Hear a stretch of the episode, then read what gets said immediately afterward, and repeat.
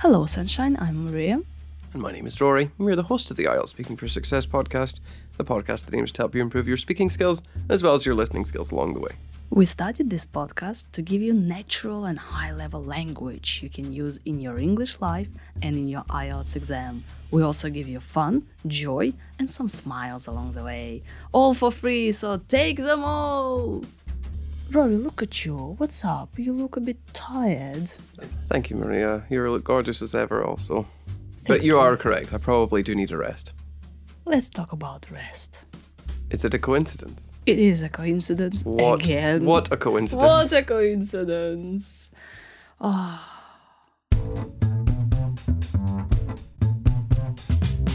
Rory, how often do you take a rest? God, probably not often enough. Uh, although I'm getting better at decompressing and taking time off, oh, and highlighting that to people and encouraging them to do the same. Uh, for example, in terms of exercise, I used to think it was important to work out every day, and then I realized it's actually important to have some rest days to promote muscle growth and recovery. So now I have weekends off. What do you do when you take a rest? Um, I'm a bit of a nerd actually. I watch videos on YouTube or I'll read comics um, and chat to my friends. Um, I'm lucky that I have people like them actually who are pretty chilled out and they agree that relaxing is quite an important thing to do. Um, a lot of people are like, you need to work all the time and you must be busy and doing things, but I'm lucky. My friends understand the value of some me time. Do you take a nap when you have a rest? No. Um, although I can see why siestas and catnaps are popular, but um, I always feel really unwell when I do that, so I try and avoid it. Uh, one solid block of sleep is enough for me. Although, and I do get it, it's like seven to eight hours. That's fine. How do you feel after taking a nap? Uh, like I said, I'm not a huge fan of them. Um, when I have taken them, I've felt groggy and not very energized, um, which is the point of it. Although I suppose the counter argument is that maybe I'm not napping for long enough, and that's the actual problem. Although I don't know how on earth you would prove that. When was the last time you took a rest? And what did you do? Well, I just had a huge month off there where I didn't do much extra work and I reconnected with the people in my life. Um, and that was a lot of fun to do that. Um, reconnecting and writing and playing video games and sometimes just looking out the window and watching the world go by. People watching, it's great fun. When will you take a rest next time? Oh, I think in the summer uh, when I move back to Scotland. So in July and August, I'd like to take some time to stroll through the forests uh, and the hills and along the beaches of my hometown um, and just listen to the waves breaking outside my house. Um, it's been a long time since I was there, and I think a lot must have changed. So somewhere in Scotland seems like a good time to do this and just disconnect for a while.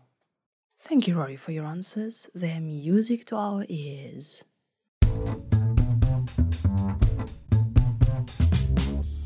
So, when we talk about having a rest, we talk about decompressing. That should be your favorite words as a synonym for rest, to rest, to have a rest, to decompress, to relax, to chill. What else can we say? Just gonna list words, synonyms for taking a rest. yes, forever now. Um, yes.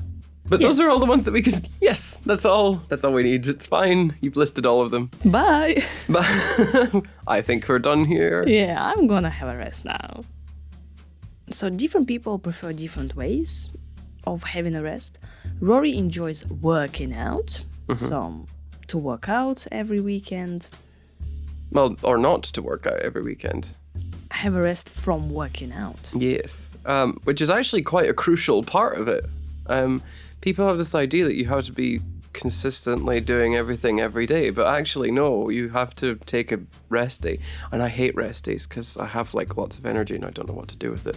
Except come to um, the world's most poorly decorated studio and record something with you guys for six hours. Yeah, on a Sunday. On a Sunday as well. We're not even in church. Yeah. So you can have your weekend off. So a day off, it means that you don't work on this day. So have a day off. You can have a Monday off. You can So have don't- time off. You can have a time off, yes, or you can have a weekend off, meaning you're pretty much doing nothing but relaxing. Just make sure you pronounce it correctly. Yeah. Not a weekend of, a weekend off. Off. Off. You can have a weekend of fun. Mm-hmm. Yep. We are having a weekend of fun. Oh, yeah. Totally. So much fun. A, a lot of, too, too much fun. Stop Probably it, stop way it. too much.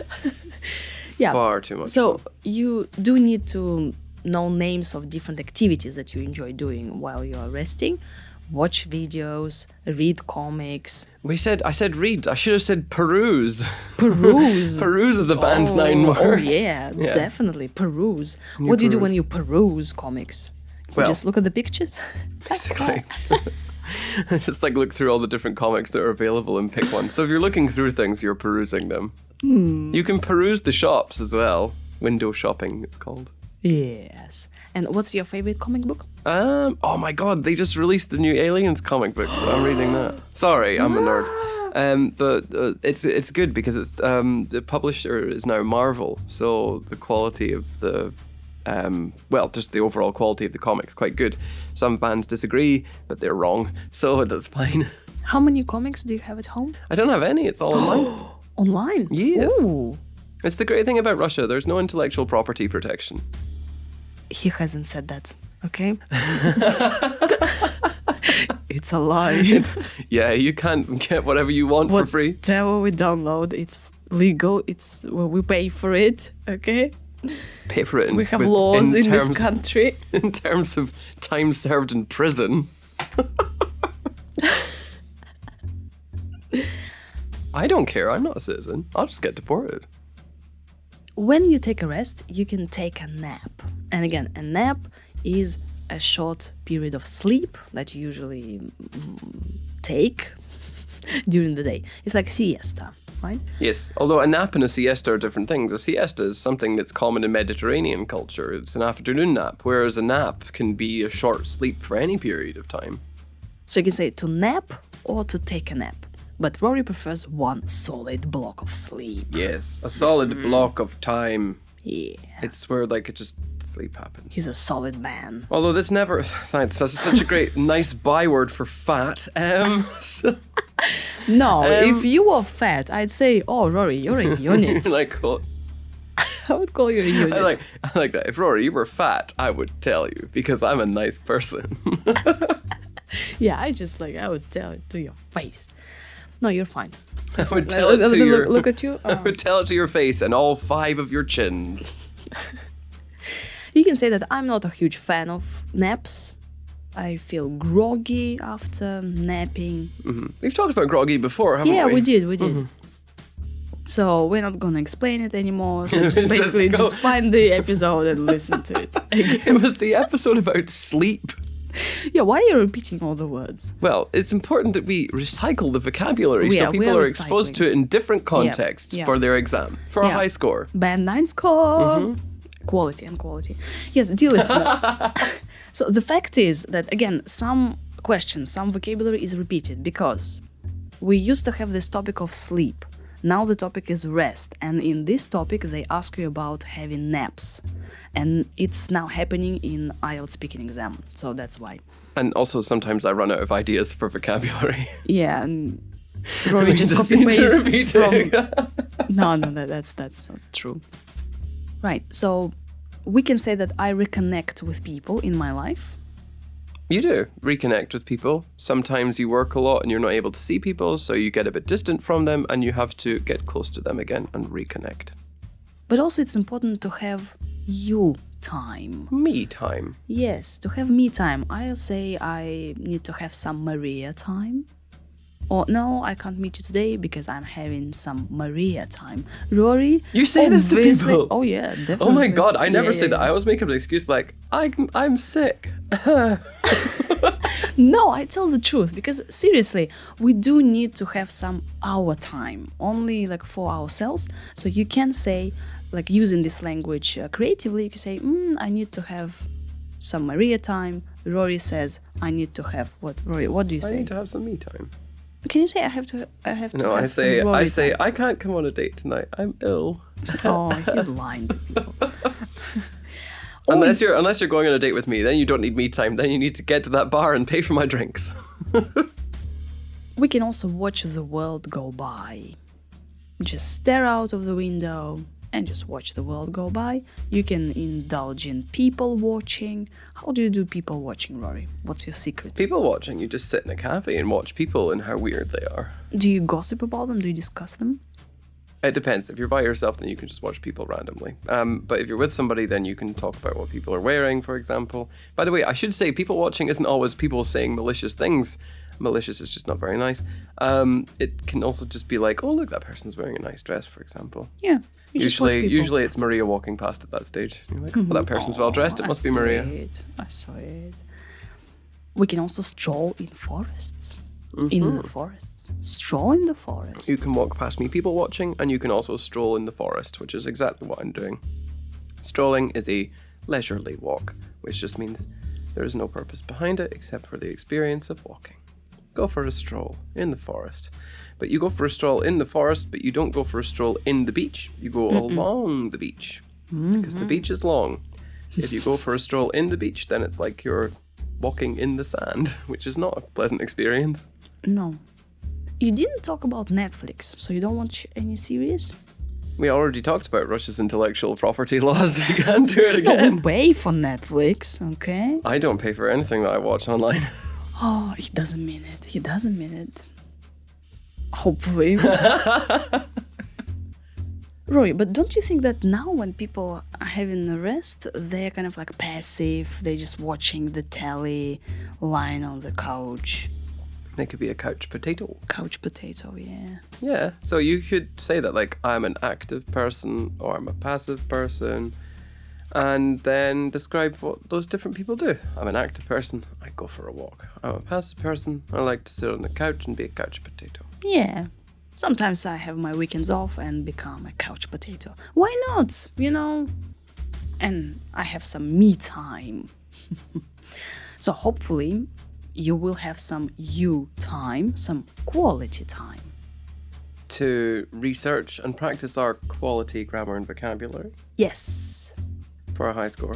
Banana score. Quality. Along the way. Along the way. As we promised, Also, Scotland Freedom. you may be wondering why we're using all of these phrases consecutively, which means one after the other, and we will explain that in a few months. thank you for listening. Bye. Bye.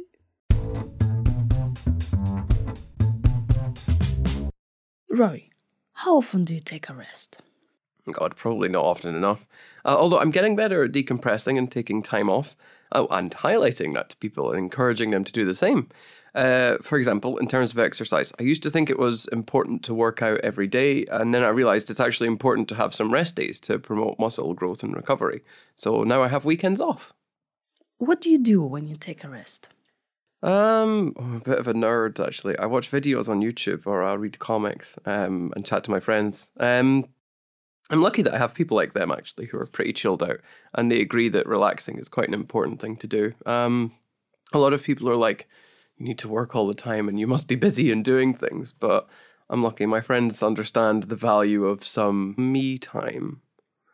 Do you take a nap when you have a rest? No. Um, although I can see why siestas and catnaps are popular, but um, I always feel really unwell when I do that, so I try and avoid it. Uh, one solid block of sleep is enough for me. Although, and I do get it, it's like seven to eight hours. That's fine. How do you feel after taking a nap? Uh, like I said, I'm not a huge fan of them. Um, when I have taken them, I've felt groggy and not very energized, um, which is the point of it. Although I suppose the counter argument is that maybe I'm not napping for long enough, and that's the actual problem. Although I don't know how on earth you would prove that. When was the last time you took a rest? And what did you do? Well, I just had a huge month off there where I didn't do much extra work and I reconnected with the people in my life. Um, and that was a lot of fun to do that. Um, reconnecting and writing and playing video games and sometimes just looking out the window and watching the world go by. People watching. It's great fun. When will you take a rest next time? Oh, I think in the summer uh, when I move back to Scotland.